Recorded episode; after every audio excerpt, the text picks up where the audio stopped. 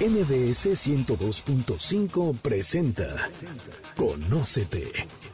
Andrea Vargas y Adelaida Harrison te ayudarán a encontrar la mejor versión de ti con el Enneagrama y otras herramientas de desarrollo humano. ¿Te atreves a conocerte? Iniciamos.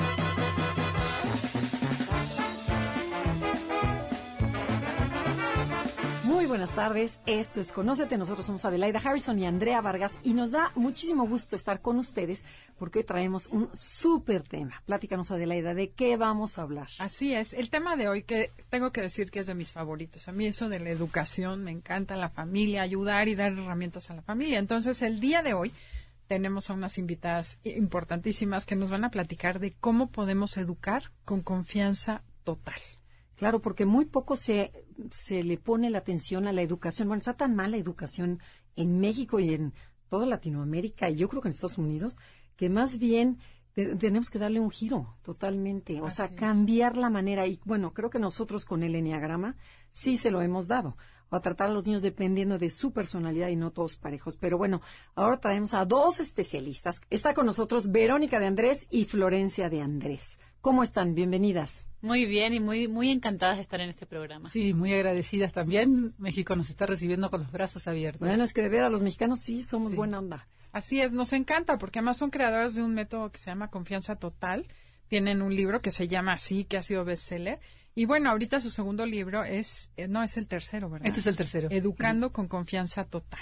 Entonces, bueno, vienen a compartirnos sus conocimientos para que todos ustedes se lleven herramientas y gracias a ustedes por escucharnos, a nuestro público querido. Y bueno, ya, y platíquenos por qué es importante educar con confianza.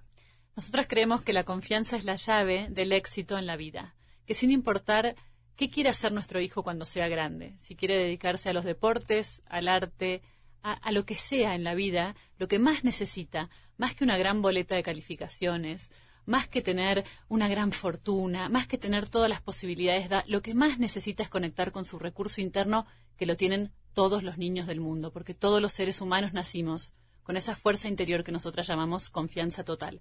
A veces la vamos perdiendo a lo largo de la vida, porque empiezan los comentarios negativos, a veces los padres sin darnos cuenta, les decimos muchas veces al día a un niño que no puede, que por qué no serás un poco más como tu hermano, que por qué no eres un poco más inteligente o más ordenado o más... Y entonces esos niños empiezan a cargar con eso y empiezan a perder o se empieza a apagar, porque no se puede perder, a apagar esa llama que se llama confianza total. Pero la buena noticia es que con algunas prácticas sencillas se puede recuperar. Ok, pero a ver, confianza total no es autoestima, ¿verdad?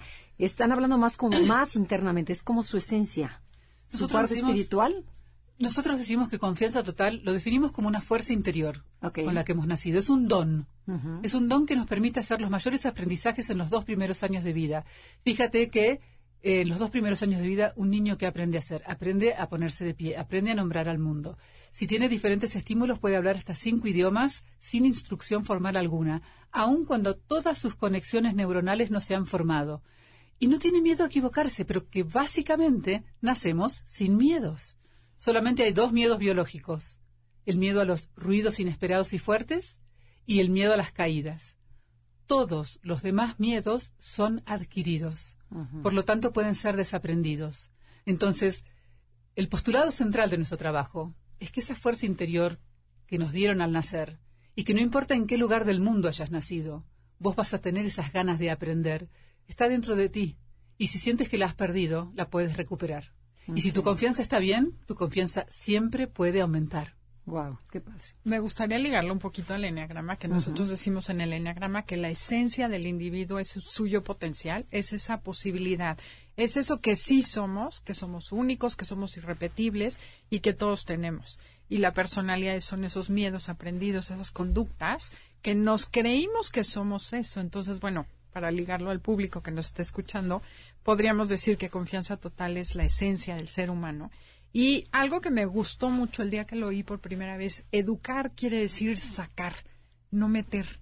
Entonces, en general, creo que nosotros educamos a los hijos, más bien los amaestramos, y esto se lo, lo vamos domesticando, ya. ¿no? Exacto, vamos domesticando esta confianza total, uh -huh. esta esencia, para transformarla. Y los pobres niños, con su mentalidad de niño, pues lo que hacen es sacar una conclusión de lo que creen que queremos los papás que sean, se la compran y empiezan a desarrollar. Le vas matando, ¿no? Le vas matando esa, ese instinto tan bonito que tienen. Claro, porque tienen una respuesta natural y no les gustó al papá, entonces dicen, no, esto no está bien visto, esto tampoco es aceptado, esto tampoco gustó, ¿qué voy a hacer? Pues voy a hacer algo que no soy para ver si así les caigo bien a los adultos. Me imagino, ¿les suena?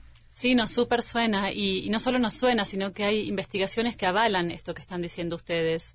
Hoy se sabe que solo dos de cada diez niños conocen cuáles son sus talentos naturales, que si les preguntan luego cuando son adolescentes y empiezan a ir a sus primeras entrevistas de trabajo, ¿qué es lo que sabes hacer bien? Ay, no sé. Pero sí saben muy bien lo que saben hacer mal. Sí saben muy bien si eran malos para las matemáticas, malos para los números. Saben, tenemos los seres humanos mucha más conciencia de nuestros errores y de las cosas que hacemos mal que de las que hacemos bien. Y la confianza personal se basa en recordar y saber lo que hacemos bien por eso el mensaje para los padres es, hagan mucho foco en las cosas que los ven haciendo bien a sus hijos, recuérdenselas. Yo cuando era chica creo que, lo que más impactó en mi vida era algo que mi madre hacía conmigo y con mis hermanos, y que al que nos está escuchando lo puede empezar a hacer hoy mismo en su casa. Ella lo llamaba la pared o el rincón de los logros. Era una pared en nuestra habitación donde mi madre enmarcaba y ponía ahí cualquier cosa que nos hubiera pescado haciendo bien. ¿Cómo qué? Como que una poesía escrita en la escuela, un dibujo que estaba bien dibujado, lindo, pintado, una foto con los amigos, una medalla de un deporte, cualquier logro iba a esa pared. Y era una pared que mis hermanos y yo íbamos a mirar muy seguido, especialmente en esos días donde todo nos había salido mal.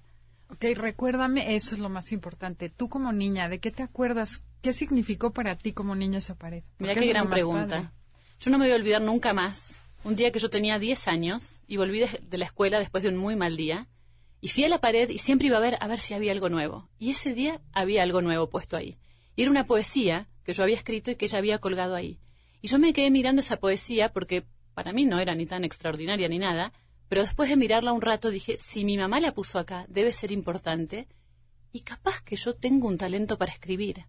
Y fíjate vos que yo no sé si están así, pero yo hoy me dedico a escribir libros. Y yo creo que eso empezó a sembrarse en mí el día que mi mamá dijo, mira qué bien que lo haces. Y fíjate que ahorita me acordé de un programa que hicimos aquí de suicidio y psicología, de depresión y suicidio. Y una de las chicas, no sé si te acuerdas, Andrea, que me marcó y me dan ganas de llorar de acordarme, que esta niña era hija de una depresiva y ella estaba muy, muy deprimida y llevaba mucho tiempo sus papás tratando de ayudarla y no sabían cómo. Y un día su madre decidió llenar todo su cuarto con sus trabajos de kinder. Mm, y le dijo, extraño a mi niña, ¿dónde quedó mi niña? Mm. Y dice que eso fue lo que le ayudó a salir de la depresión. Entonces, es recurrente saber que alguien confía en ti.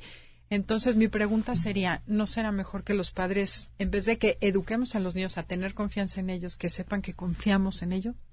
Sí, absolutamente. Nosotros decimos que cuando un padre le dice de mil maneras diferentes, yo confío en ti, y se lo puedes decir hasta el adolescente más rebelde, cuando te está desafiando y que va a salir de noche y que vos le vas a poner un límite y sabes que lo va a transgredir. Las palabras más sabias que le puedes decir es yo confío, yo en, confío ti. en ti. No, además se cargan una responsabilidad. Claro. mi mamá confía en mí, tengo que salir adelante. Y, y además eso que, eso que un padre de manera reiterada le dice a un chico, después de adulto, es lo que el chico se dice, es lo que el adulto se dice a sí mismo. Yo confío en mí. Claro. Yo confío en, vez de decir no Lo contrario cuando el comentario es negativo, reiteradamente negativo, que no sirves, que no sirves para esto, que para el otro y tal, el chico empieza a perder la confianza en sí mismo y después de adulto dice, pues yo no puedo, yo no puedo con la vida. Eso es lo que de adulto se transforma en lo que se llaman creencias limitantes. Y nosotros trabajamos mucho en la parte de padres y adolescentes y educadores, pero trabajamos mucho con adultos. Y con adultos que vienen rotos a veces, rotos. ¿Se puede restaurar la confianza? Sí, siempre se puede. Hasta el último día de tu vida se puede restaurar la confianza, pero cuánto mejor es criar niños fuertes en lugar de reparar adultos rotos. Claro. Claro. Pero ya a ver, ¿esa confianza tiene que ver con el vínculo también que tengan con el padre y la madre o es independiente? Ellos nacen con confianza, nacemos con confianza. Eso es algo propio de cada uno. Por eso, independientemente a lo que hayamos estado expuesto, lo podemos recuperar, porque está en nuestro interior. Pero hay niños que no están tan confiables. O sea, que por ejemplo, nacen en un ámbito bonito, pero sin embargo el niño es miedoso no se avienta mientras que otro sí eh, conquista el mundo, porque nosotros lo estudiamos en las personalidades. ¿Cómo le, cómo le, le aumentas esta confianza? Sí, tener confianza no significa que, va a ser necesariamente muy sociable o que se va a llevar al mundo por Expresivo, delante o que va a ser expresivo. Pues hay características, están los más introvertidos, los más Claro, tímidos. tímidos, Ser. Tener confianza es, a veces no es el rugido de un león, es una vocecita interior que a veces nos murmura muy suavemente, lo intentaré nuevamente. Entonces no significa que tratemos de que todos los chicos sean exactamente iguales, sino de que cada uno con sus características pueda dar lo mejor de sí. Y, y hay muchas maneras de alentarlos. El rincón de logros es una manera. Otra de las maneras es, especialmente los adolescentes, que estamos tan acostumbrados a marcarles todo lo que hacen mal, ¿no? que ponen nuestra paciencia a prueba mil veces. Es la carta de reconocimiento. Es por una vez sentarnos y ponernos a pensar en alguna cosa que ese chico haya hecho bien y poder hablar de eso, de una o de varias cosas, y escribirle una carta de reconocimiento sincero. Y entregarle esa carta. Tenemos una historia, ¿no? Sí, hace poco nos escribió y, eh, creo que es lo que más nos motiva, escuchar las historias reales de las personas que nos dicen, me pasó esto. Nos escribió una mamá diciendo, hace dos años que mi hijo adolescente lo único que quiere hacer es estar encerrado en su habitación jugando videojuegos. No logro comunicarme, ya no sé qué hacer. Y entonces le dijimos, bueno, ¿qué tal si le escribes una carta de reconocimiento? Ah, no la va a leer. Escríbela, solo escríbela. ¿Y qué pongo si está haciendo todo mal? Claro. A ver, hay algo que esté haciendo bien y de a poco la fuimos guiando y fue encontrando algunas cosas pequeñas que estaba haciendo bien. Escríbeselo, díselo. Lo hizo. Y nos dice, la hice y me dio vergüenza dársela, se la dejé en su habitación, en sobre su cama. Por primera vez en dos años. Nos dijo, mi hijo salió de su habitación con una sonrisa. Y me dijo, mamá, muchas gracias. Me dio un abrazo y la relación empezó a cambiar. A veces alcanza con algo tan chiquito, tan pequeño, tan sencillo, como dedicar unos minutos a escribirle a mi hijo las cosas que veo que esté haciendo Y bien. desde otro enfoque, ¿no? No siempre el estás mal, estás mal, sino hay que reconocer qué padre. dale- lo viste, le diste luz al niño. Y es que nuestra padre. postura es que aquello en lo que hacemos foco, eso crece. Si yo hago foco en lo que está haciendo mal, en los problemas, en sus dificultades, van a crecer. Claro. Si yo hago foco en su talento, en su potencial, a veces es en sospechar que algo bueno va a venir, eso crece también. Tenemos que ir a un corte comercial, no se muevan porque de verdad está interesante el tema y creo que nos da mucha luz y mucha esperanza el tema de hoy, que es educar con confianza total.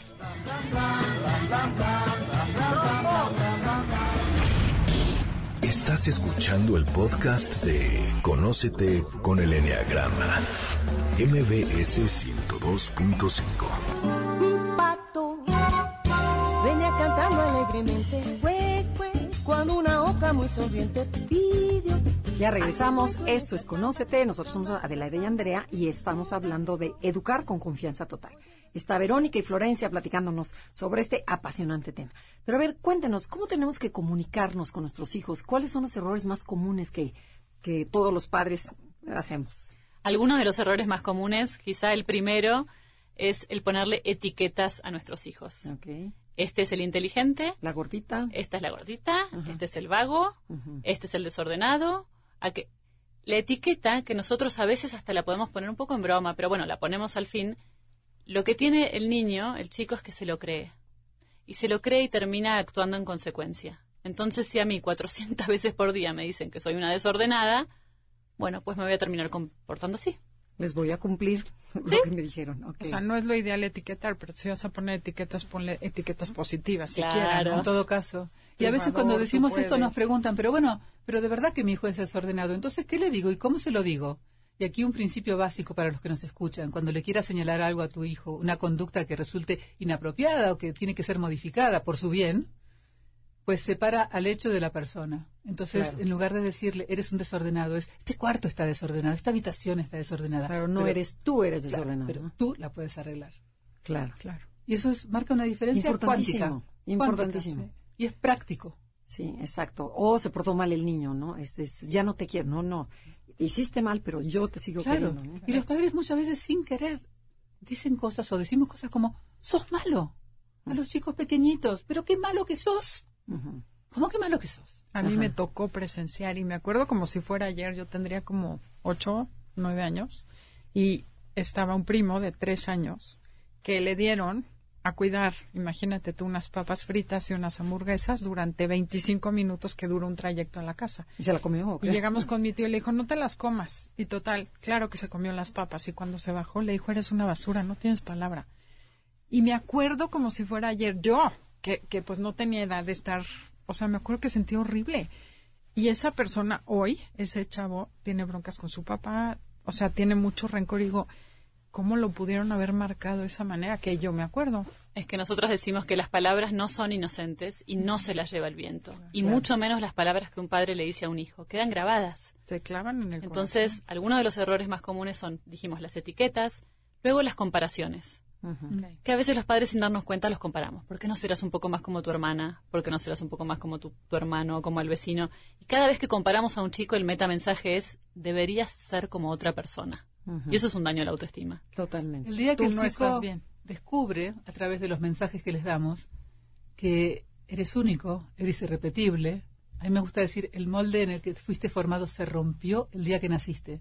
Entonces ya no puede haber nunca más en toda la historia de la humanidad un niño igual a ti. Ok.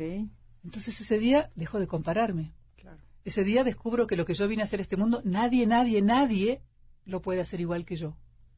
Eso está interesante. Y empiezo a gastar energía en querer ser como este otro. Empiezo a pensar cómo quiero ser yo, cómo lo quiero hacer yo. ¿Y qué pasa cuando se me pasa la mano de subirle la autoestima a mi hijo en donde mi hijo es lo máximo y mi hija es la mejor y la más guapa y a lo mejor ni siquiera son características verdaderas, ¿no? Es ¿Qué, que qué- pasa con ese niño? Está muy bien, pero la verdadera autoestima justamente no consiste en decirles cosas que no sean tal. Por ejemplo, decirle, eres un genio. Ajá. No, lo que hiciste es una genialidad. Ah. Lo que hiciste está sea, muy volver a bien. subir las expectativas. Otra vez Ajá. separo el hecho de la persona. Porque además es muy difícil soportar la corona de el genio, la reina, el mejor de todos. Porque además no es cierto. ¿Mejor de todo en qué? Siempre va a, ser a- va a haber a alguien que sea mejor que tú en algo. Claro. Entonces, este, no se trata para nada, se trata de llevarlos a ese lugar donde terminen siendo arrogantes. No, y para mí es como también hablar con la misma naturalidad que les hablamos de sus aciertos, poder hablar de sus áreas de mejora. Y fíjense que decimos áreas de mejora y no debilidades. Y para eso, ¿sabes qué? Descubrí que hay una palabra buenísima que se llama, bueno, yo digo el todavía. En inglés es el yet, not yet. Not yet. Todavía no has logrado esto, todavía Ya sigues casi. haciendo esto.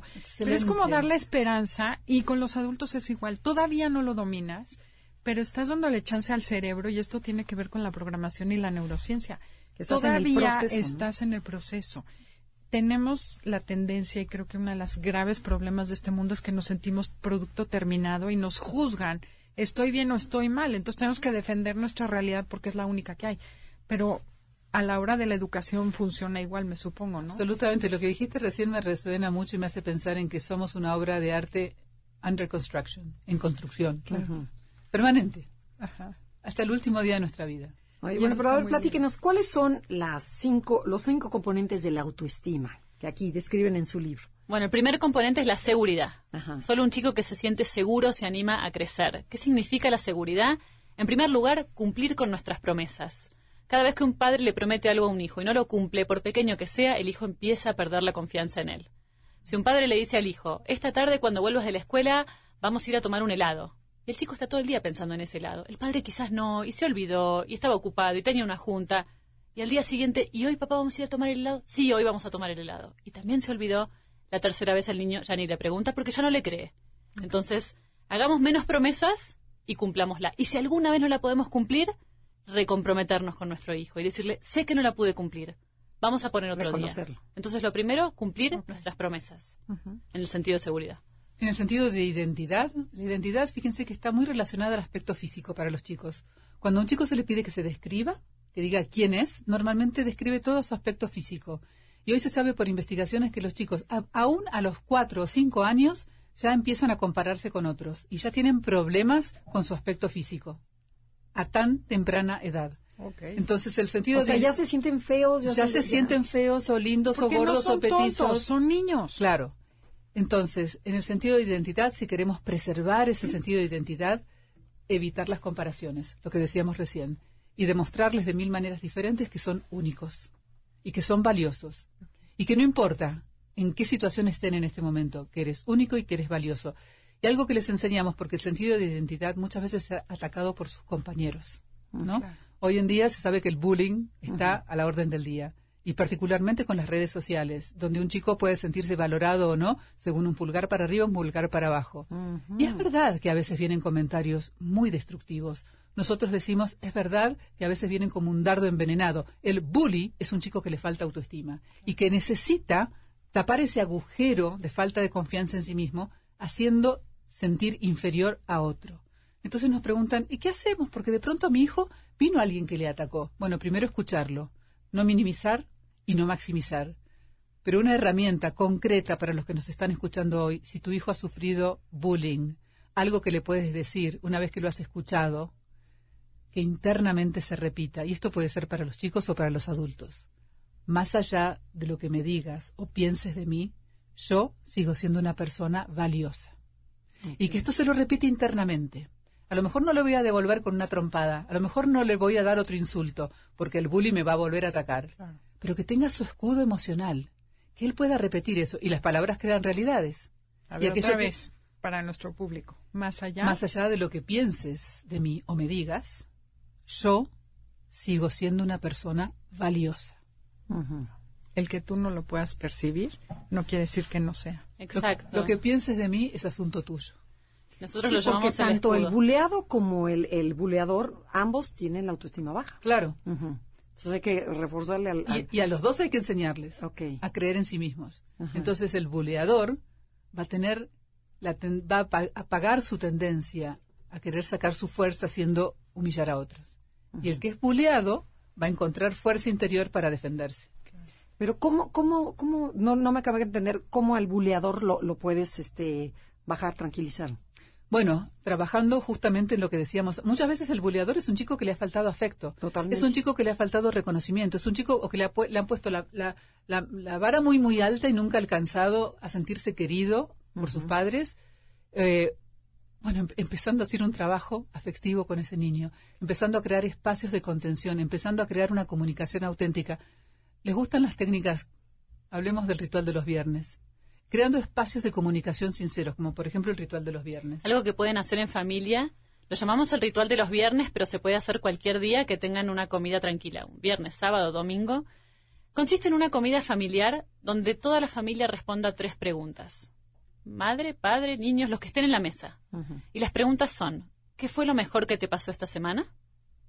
¿Qué fue lo peor que te pasó esta semana o lo más difícil? ¿Y qué cosa nueva descubriste? Y muchas veces cuando armamos este espacio de comunicación, que fíjense que suele ser lo contrario, cuando nos sentamos a comer, especialmente cuando tenemos niños en la casa, nos pasamos dando instrucciones sobre modales, saca los codos de la mesa, Siéntate, qué sé yo, siéntate, apaga el celular. Damos un manojo de instrucciones, a lo sumo es qué tal el día, bien, todo bien, sí, tarea para mañana, sí, no, listo. ¿Eso es comunicación familiar? Cero. No. Si ponemos estas tres preguntas como guía, pueden suceder, co- suceder cosas maravillosas. Para empezar, todos podemos pensar en qué cosa buena pasó en la semana y no darla por sentado. Luego, todos tenemos la posibilidad de hablar de algo difícil que nos haya ocurrido. Y cuando los niños nos ven a los padres también poder decir, de pronto esta semana tuve algo difícil en el trabajo, o algo difícil con un amigo, o me tocó hacer tal cosa. En ese momento el niño dice, ah, no soy el único que tiene problemas. Ah, entonces me siento más seguro. Ah, entonces voy a contar lo que me pasó en la escuela. Y quizás cuenta un episodio de bullying que nunca hubiera contado si no se le daba ese contexto. Entonces, el ritual de los viernes se los recomendamos. Buenísimo. Y algo más que quiero para redondear la idea del No, no, no. Antes de que nos, nos tenemos un corte comercial. No se muevan. Esto es Conócete con el Enneagrama y el tema del día de hoy, educar con total confianza total. Visítenos en nuestras redes, Enneagrama Conócete, ya sea en Insta- Instagram o en Facebook, y díganos si les gusta el programa, este, alguna duda que tengan y lo que ustedes quieran. Y en la bicicleta la vida pasaba, sus almas inquietas debajo del sol. Estás escuchando el podcast de Conócete con el Enneagrama. MBS 102.5.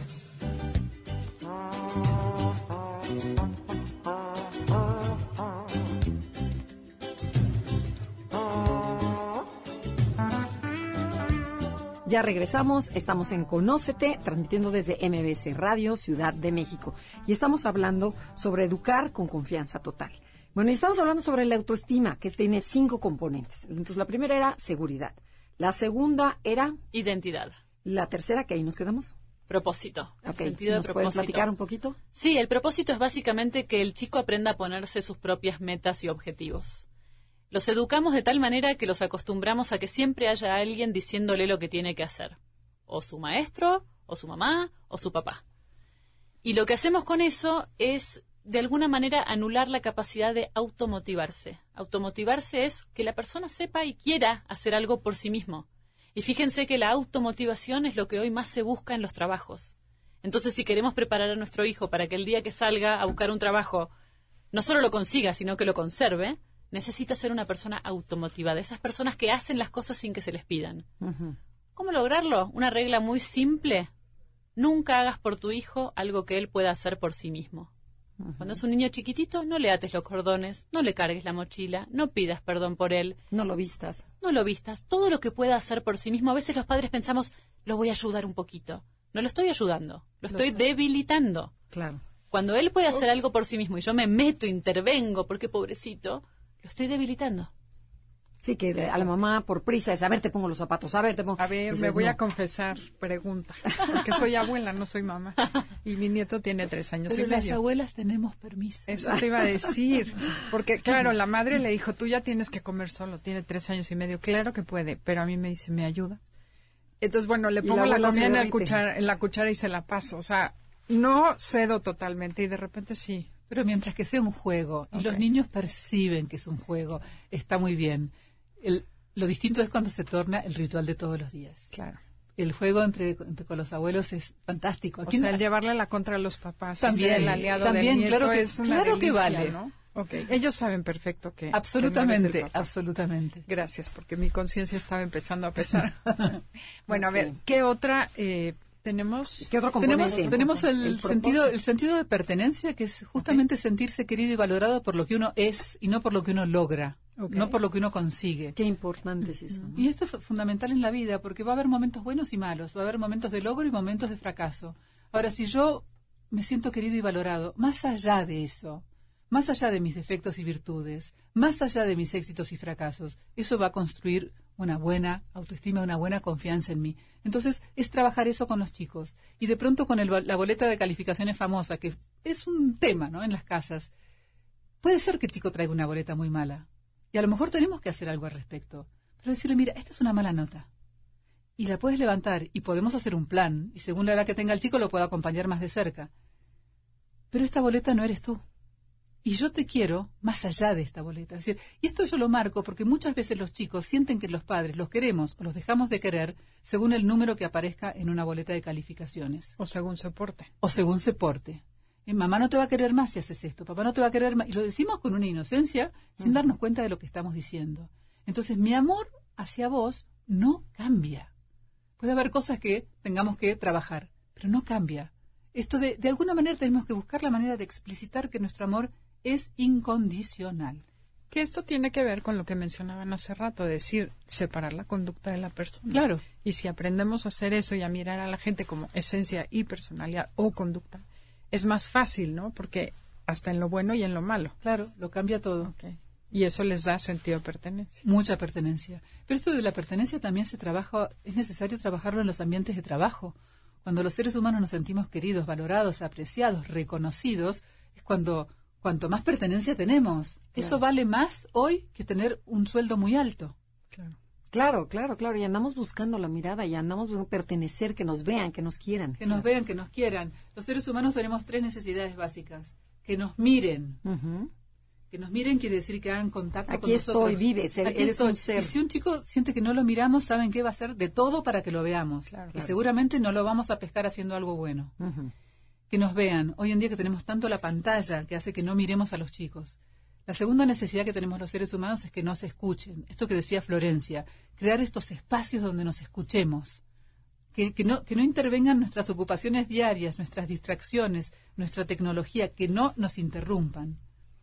Y el- la tercera necesidad humana es que nos abracen, que nos toquen. Mm. Entonces, si estas tres necesidades, que no son tantas, están contempladas, bueno, tal vez no les haga falta leer el libro, ¿no?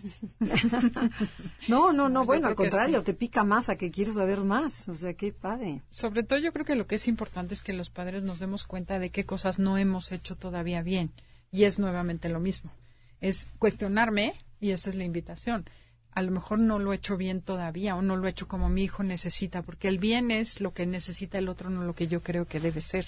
Y es lo primero que habría que hacer, cuestionarnos, y para poder cuestionarnos tenemos que entender o leer algo de los expertos, me imagino, ¿no? Para tener un punto de referencia que no sea el mío y el de mis papás. Y es un, a ver, tener herramientas siempre lo hace más fácil. Nunca es fácil ser padres. Siempre es un desafío. Y creo que cada hijo va a probar tu paciencia y ponerla a prueba de distintas maneras.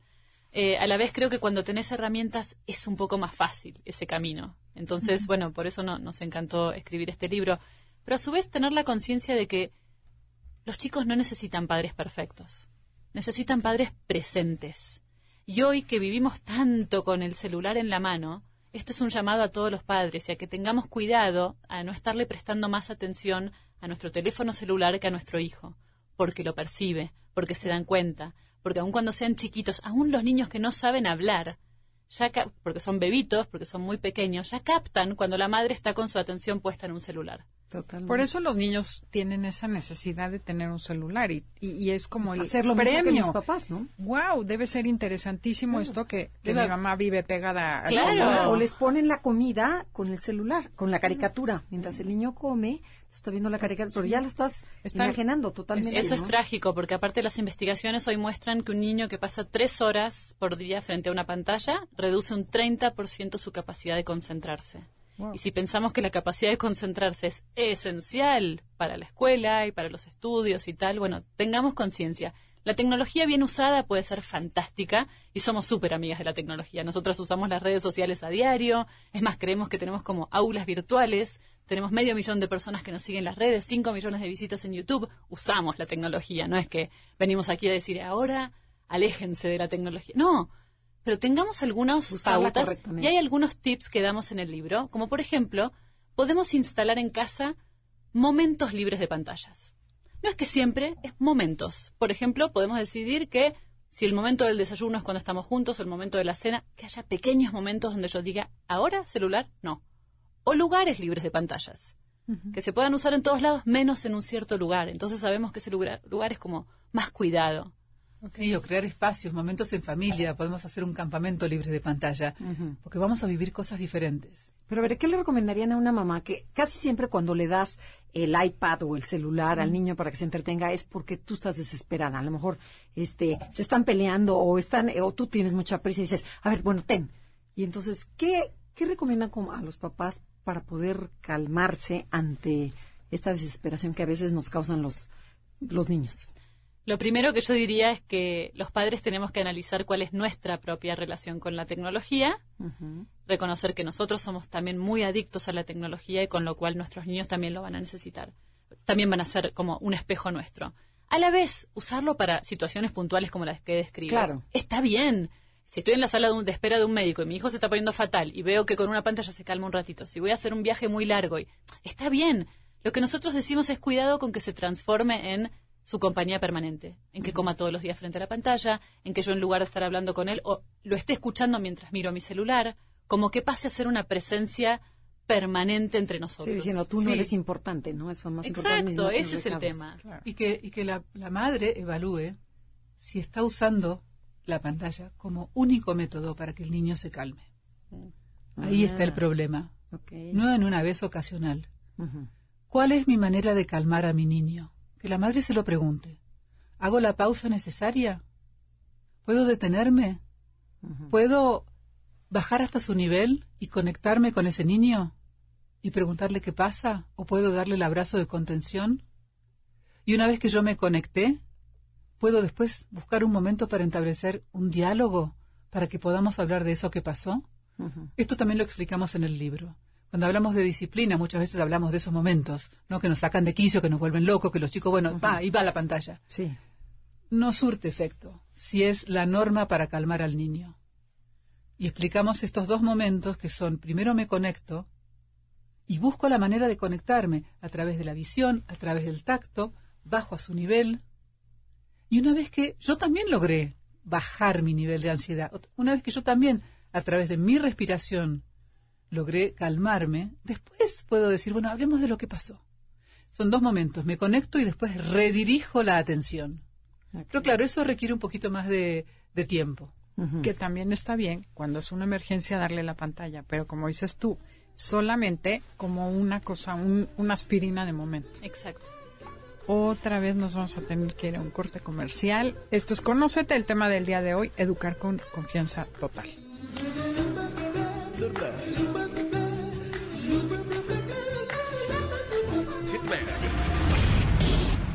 Estás escuchando el podcast de Conócete con el Enneagrama, MBS 102.5. Ya regresamos, esto es Conócete, nosotros somos Adelaida y Andrea y estamos hablando con Verónica de Andrés y Florencia de Andrés sobre su libro Educar con Confianza Total, que la verdad de veras está padrísimo, Esta es, es una Biblia, de veras se los recomendamos muchísimo porque es tiene muchísimos temas, pero además está muy fácil, ¿no?, de entender, está práctico, está, está, está muy... ¿Cuánto se tardaron en escribir esto? Y más de un año, o toda una vida. No, claro, es que sí, O sí toda lo una creo, vida. sí lo creo. Bueno, nos quedamos con la quinta competencia. La quinta competencia para que un chico tenga autoestima tiene que ver con el sentido de competencia, co- sentirse competente, sentir yo puedo, yo soy capaz. Y eso básicamente es que conozca sus talentos y sus áreas fuertes y las pueda usar. Si su talento está en el deporte, bueno, que lo pueda usar. Si su talento está en la música, que lo pueda usar. Es básicamente eso. Ok, perfecto. Y habla, también hablan sobre la inteligencia, ¿no? Pero ya ver, hablan de los diferentes tipos de inteligencia, pero a mí me encantaría que tocaran el tema de la inteligencia emocional. Claro, que justamente la inteligencia emocional es, son dos de las inteligencias que están en el modelo que les presentamos en el libro. En el modelo que les presentamos en el libro hay un modelo de ocho inteligencias que a lo que apunta no es a que se conviertan en técnicos de este tema, sino a que sepan que no hay una sola manera de ser inteligente. Y que normalmente en la escuela se, se priorizan dos tipos de inteligencia, la matemática y la, la, la lógico-matemática y la lingüística, en detrimento de todas las otras. No hay una sola manera de ser inteligente y dentro de ese modelo hay dos inteligencias que son la intrapersonal. ¿Cómo yo soy inteligente para entenderme a mí mismo, para conocerme a mí mismo? ¿Cuán inteligente soy para lidiar con mis emociones? Y la interpersonal, que es cuánta inteligencia tengo yo para entender lo que el otro necesita, es decir, para ser empático, para ponerme en el lugar del otro, para resolver un conflicto. Bueno, esos do- esas dos inteligencias forman la inteligencia emocional, que dicho en sencillo es aprender a usar la inteligencia, la inteligencia de las emociones, para que las emociones me jueguen a favor y no en contra. Pero ¿y cómo lo aplican en los niños? Se desarrolla, justamente, se desarrolla a través de... Lo, lo primero, perdón, creo como algo práctico, es que decirle a los niños que las emociones negativas está bien sentirlas. Los padres muchas veces cuando un niño está llorando o está triste, inmediatamente vamos y le decimos, ay, no llores, no llores, toma, toma un chocolate, toma un caramelito, no, no llores, no llores. Inmediatamente le estamos anulando su inteligencia emocional porque le estamos diciendo, está mal llorar, está mal enojarse, está mal eh, estar aburrido. Y lo queremos solucionar y tapar. Y en realidad esa emoción viene a expresar algo importante. Entonces lo primero es, me acerco y le digo, te veo triste, ¿me querés contar qué está pasando? Estás enojado, ¿qué pasó hoy? Y es escucharlo. Y la empatía se desarrolla haciéndole la pregunta, ¿cómo te sentirías vos en el lugar del otro? Hubo una pelea. Alguien trompeó a alguien, no sé cómo le dirían acá. Sí, o sí, lo insultó. o igual. pasó algo. Sí, sí. Entonces es preguntarle si nuestro hijo fue el agresor o el que inició la pelea o el que... ¿Cómo te sentirías vos en el lugar del otro?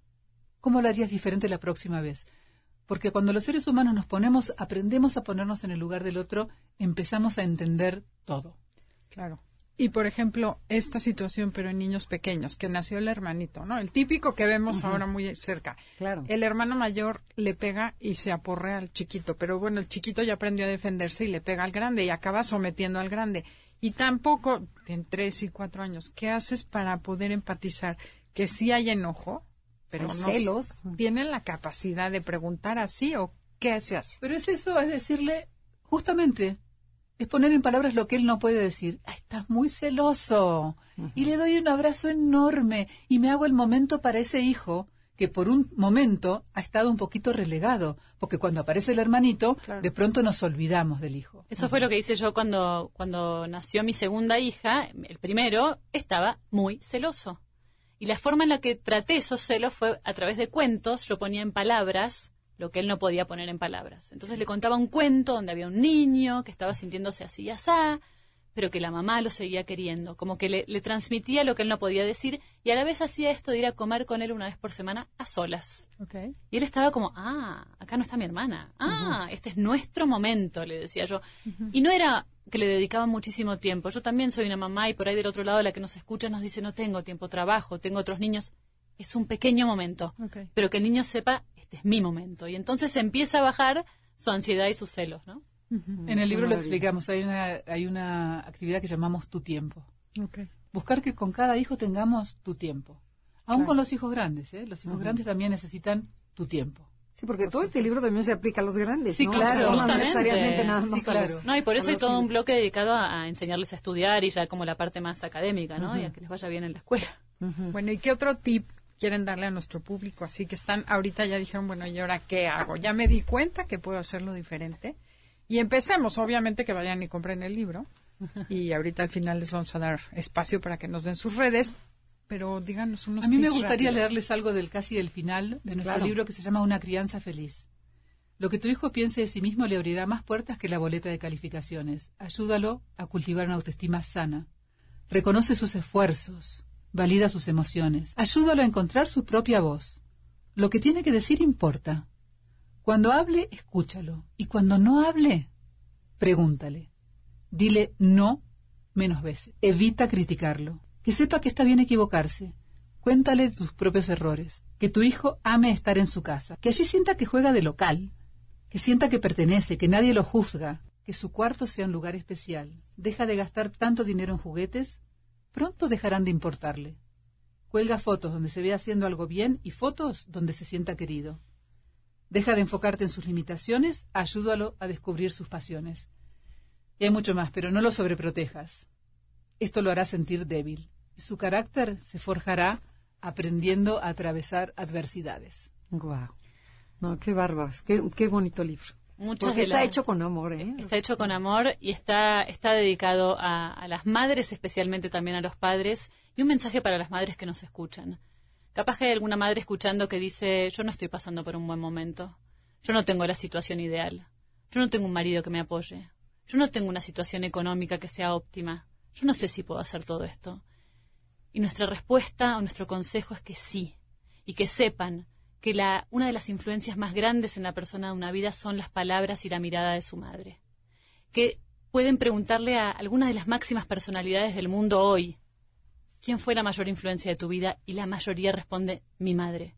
El día que Barack Obama asumió la presidencia de los Estados Unidos, se convertía en el primer presidente de color de su país. Y le preguntaron quién fue la persona que más influyó en tu vida y él sin dudarlo dijo, mi madre. Su madre que lo había criado siendo madre soltera.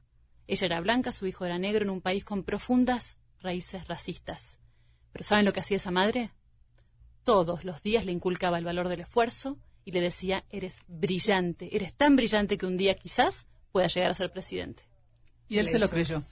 Eh, Ahí está la clave. O sea que sí, lo que la madre dice es súper importante. Es su... Es que el algo- personaje más importante en tu vida, la madre. O sea, puedes estar viejito y quieres a tu mamá. O sea, sí. y algo sí. interesante que escuché, no, no interesante, importante. Hay un gurú eh, hindú que el otro día estaba hablando en un video y decía, es que Al ojalá ese, Es buenísimo, sí. ojalá las mujeres se dieran cuenta. Está bien que se realicen, está bien que trabajen y estoy hablando cuando pueden elegir no hacerlo. Pero muchas veces se van más del tiempo que necesitan irse de su casa y decía, ojalá se dieran cuenta de que están creando seres humanos, familias y el mundo. Y que los hombres también valoremos esa parte. O sea, tenemos que reivindicar el papel de la mujer, de la madre, el, el yo mando, yo pago, etcétera. Si no cambiamos eso, este mundo no va a cambiar, ¿no? Muy de acuerdo. tanto mujeres como hombres, porque creo que aquí no es de feminismos ni de machismos, es de recuperar a la familia, recuperar a los niños y valorar que los niños son seres únicos y que hay que cuidarlos, ¿no? Como darles en vez de estar esperando que sean lo que nosotros esperamos o no pudimos ser. Exactamente. Bueno, ¿y qué, qué mensaje así en general quisieran darle a toda esta gente que nos escucha? Porque además nos escuchan en España, en Estados Unidos, en Canadá, en muchísimos lugares. ¿Qué quisieran decirles así? ¿Cuál es el objetivo de este libro? Nuestro objetivo es que, a ver, cuando John Gray hizo el prólogo, es el autor de Los hombres son de Marte y las mujeres son de Venus. Ha vendido millones de libros en, en su vida. Llegó este libro a sus manos y nos dijo, este libro puede cambiar el rumbo de un país. Y le dijimos, ¿para tanto? Y nos dijo, sí. Y nos recordó una frase de Mandela que dice que nada revela más el alma de una sociedad que la forma en la que trata a sus niños.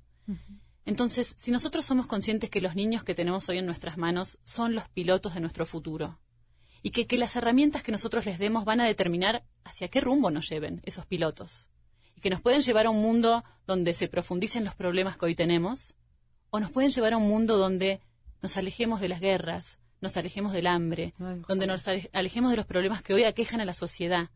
Bueno, está en las manos de estos chicos y estos chicos están en nuestras manos. Entonces, menudo rol el que tenemos, padres, educadores y cualquiera que tenga un chico cerca en su vida que le importe. Estamos haciendo la tarea más importante del mundo.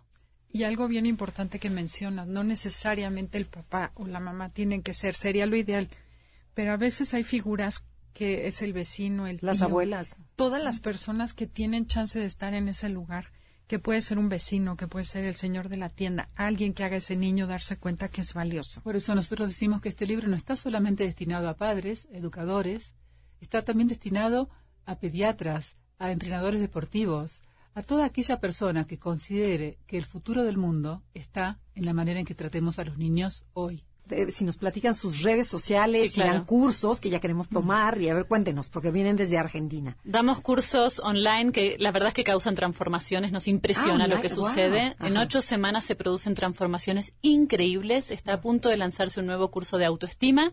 Lo encuentran todo en www.confianzatotal.net www.confianzatotal.net y nuestras redes sociales que todo el tiempo subimos contenido valioso es Facebook, Confianza Total sitio oficial, Twitter, arroba Confianza Total, Instagram, arroba confianza.total. Pues muchísimas gracias, nos sentimos muy honradas que nos hayan visitado. Los dejamos con Concha León Portilla. Sigan disfrutando el resto de la tarde, no se vaya de MBS y hasta la próxima. Son todos deportistas. Mi abuelita juega al básquet, mi papá practica natación. Mi hermanita juega al fútbol. Mi mamá levanta pesas, pero yo no, pero yo no, porque estoy enamorado. MBS 102.5 presentó Conócete. Te esperamos en la siguiente emisión para seguir en el camino del autoconocimiento.